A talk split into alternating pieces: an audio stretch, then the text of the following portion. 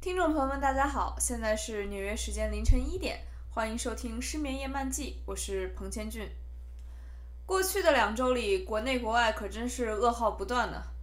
昨天有个朋友专门来告诉我说，我在北京最喜欢的咖啡厅没能挺过疫情，关门大吉了。他之所以专门来告诉我这个噩耗，就是因为大家都知道我对这张这家咖啡厅有特别深的感情。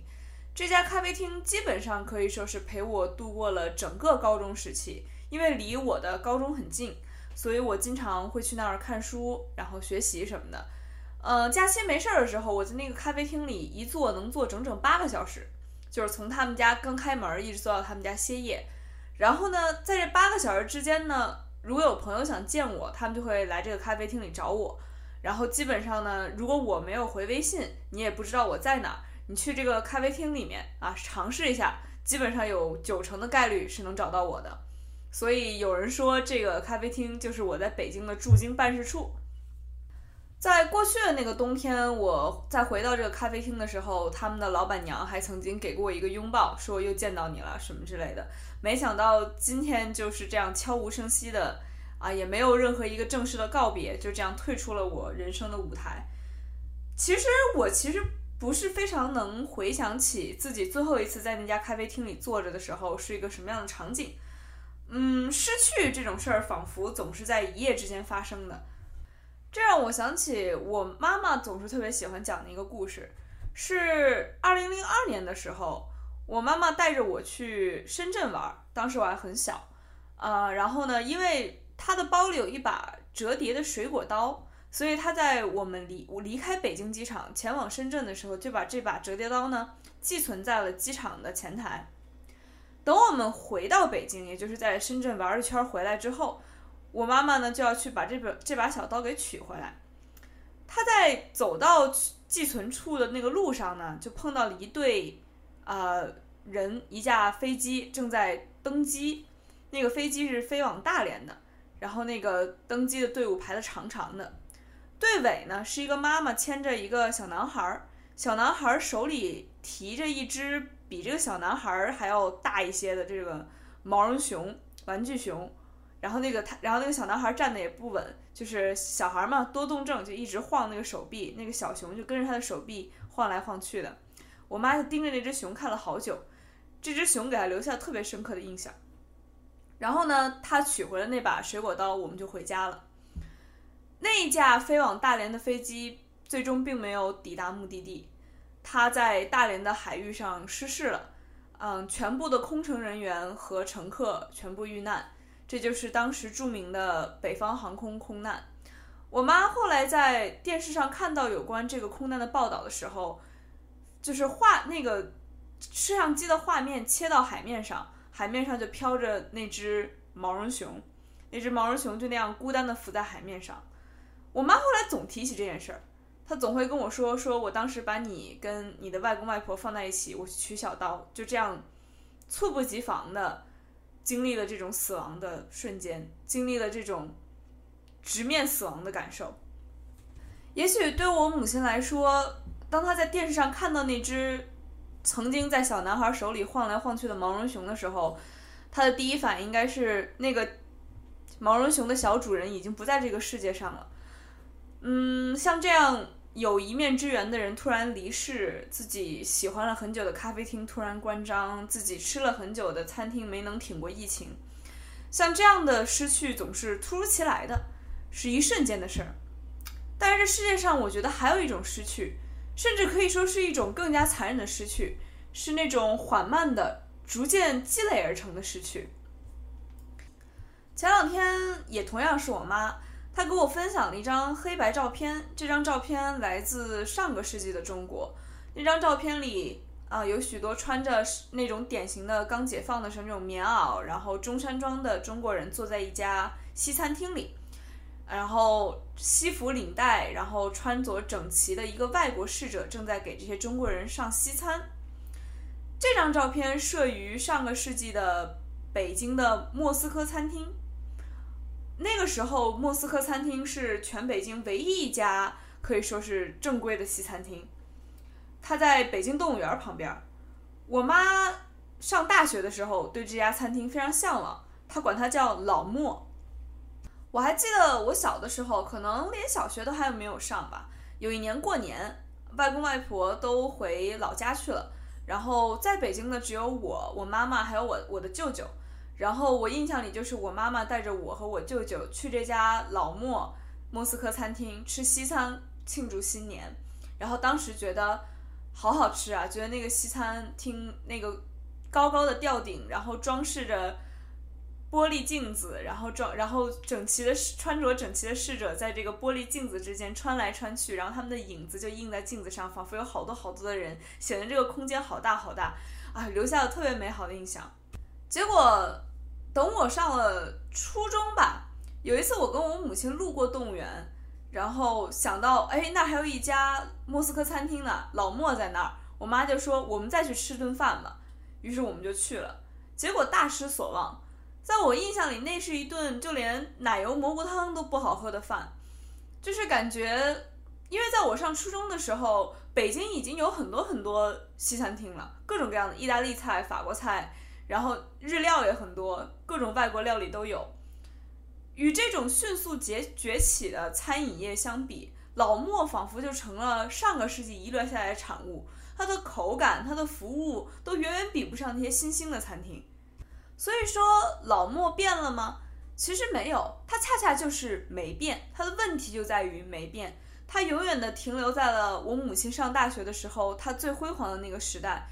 而时间已经在不知不觉中把它抛弃了。我们是要跟随着时间一起走的，所以我们就不得不失去了曾经的那个老莫，或者说我们曾经对它的那种美好的体验。上个星期我推荐的那本《便利店人间》里就有这么一句话，说虽然一直存在，却一点一滴的不断的替换，或许这就是不变。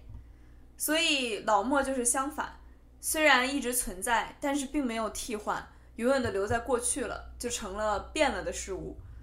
餐厅会像老莫斯科餐厅这样一点一点积累着离开我们，人也会。几天前呢，我喜欢的歌手李克勤发布了一首新歌，叫《格林童话》。这首歌写的实在是太扣我的心弦，以至于我这种佛系粉丝都忍不住想要帮他推广。这首歌写的是婚姻，写的是人从刚刚进入婚姻，眼睛里只有对方，眼睛里只有对方的优点，到最后一点一点的，这个婚姻把所有人带向末日。里面有这样一句话说。埋怨六年后，投诉十年后，甜蜜慰问也听出诅咒。慰问是没有变的，但是听慰问的人变了。我们在一点一点时间的流逝当中，变成了和当初完全不一样的人。我们看对方的方式也完全不一样了，这也是积累着的改变。除了人，除了餐厅。我觉得更残酷、更加更加残酷的积累式的改变是时代的改变。哎，可能是最近负面新闻看的实在有点太多了，我我忍不住觉得这个世界好像真的到了末日了，好像真的走到尽头了，好像每一天睁眼的时候，这个世界都比昨天更差了一点儿。奥地利作家茨威格，我特别喜欢，他有本自传式的书，这本书写在他自杀之前。这本书叫《昨日的世界》。他在这本书里提到，在一战前夕，欧洲是一个很美好的地方。他认为，他怀念着那个欧洲人可以不需要签证、不需要护照就可以随意旅行，不不需要在任何一个海关被人盘问的那个时代。这就是昨日的世界。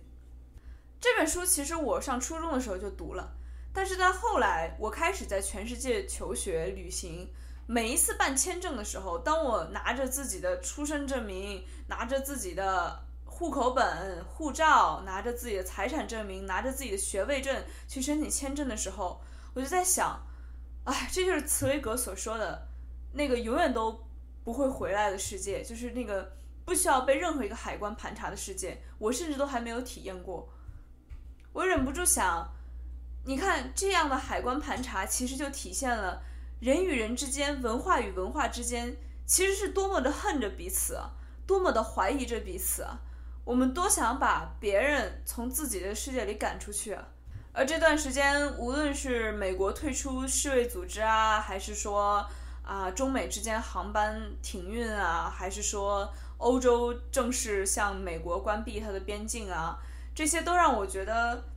嗯，文化与文化之间那种基本的包容和善意，好像也在不知不觉之中成了昨日的世界了。我觉得茨威格似乎就是在。奋力的在自己的文字中去维系那些已经过去了的、已经在积累中改变了的旧的东西、旧的感情、旧的温度，但是他失败了。于是他带着他的妻子在旅店里面烧煤炭自杀。我最近开始觉得自己变得像茨威格了。我觉得我也在用自己一些细小的行动来让自己记住疫情之前，或者说是当世界极度右倾之前。这个世界是什么样的？人与人之间关系是什么样的？嗯，前两天有位朋友，他住的离我很近，也是住在纽约的朋友，我们俩一起出去玩，一起出去看海、看河。呃，他提到说，他最近在等着纽约的二手书店重新开张，因为他有一部分的书要卖掉，然后又想买进一部分的新书。我觉得二手书店是一个。维系曾经世界的模式，我真心希望这二手世界都能挺过这波疫情，因为我曾经就在买二手书的时候，在这本书里面发现了一张十五年前的电影票，我还记得那本书是美国作家保罗·奥斯特的《幻影书》，多有意思啊！一本叫《幻影书》的小说里发现了十年前的幻影，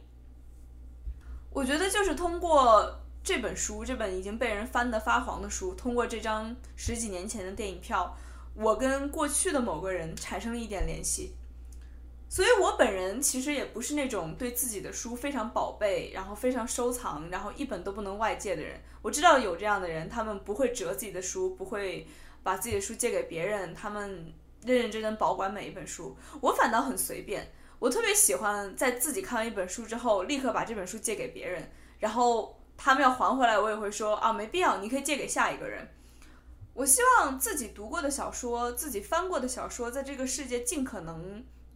广泛的、尽可能远的流通起来。因为我觉得借书是一种百分之百善意的举动，不会有着比这更纯粹的善意举动了。我读了这本书，我觉得好读，所以我想借给你。我希望你再去借给别人，这是一种。无论在这个世界如何右倾，无论海关如何盘查你，我们都还可以保存下来的一点善意，就是借书。除了借书以外，还有另外一个例子，是我最近正在远程监督我在加利福尼亚的一位朋友减肥。这位朋友跟我说，他的体重要是超过一定的数值，等他回国的时候，他母亲就开始逼他吃青菜。他不想面对那样的日子，不想顿顿水煮白菜。所以他需要减掉一定的重量，而我最近其实也是困于疫情，不能出去跑步，在家希望能运动起来啊！我有多动症，在在家里一刻也闲不住，需要发泄多余的精力。我说那这样，那我定一个目标，你要减肥，减掉十斤，我呢就要练出腹肌，起码要练出四块到六块。啊，我希望这个目标能达成，所以最近我每天。都在群里面打卡，然后我都会把他艾特出来。我跟他说我要开始运动，你要开始运动。今天这位朋友跟我说，他要是减肥成功了，他要请我吃饭。但又很悲观的补了一句说，但是我不知道我们什么时候能见面。在现在这种背景下，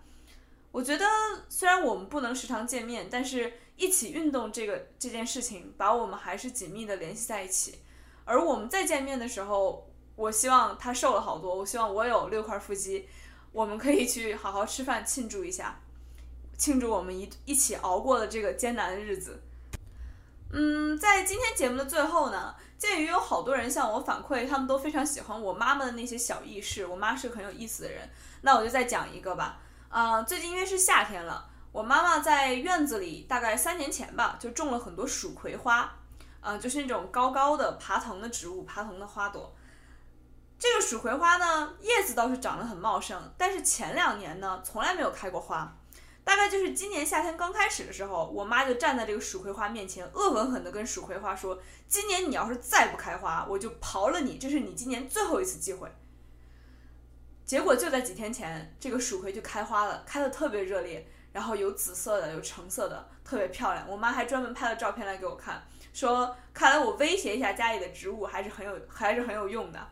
我当时就跟我妈说：“你有没有看最近那个电视剧《隐秘的角落》？我仿佛听见这个蜀葵花在说：‘我还有机会吗？’”那么，以上就是今晚的失眠夜漫记。我衷心的希望大家在心里种下的蜀葵花，最终都能热烈的开花。感谢大家的收听，祝大家晚安。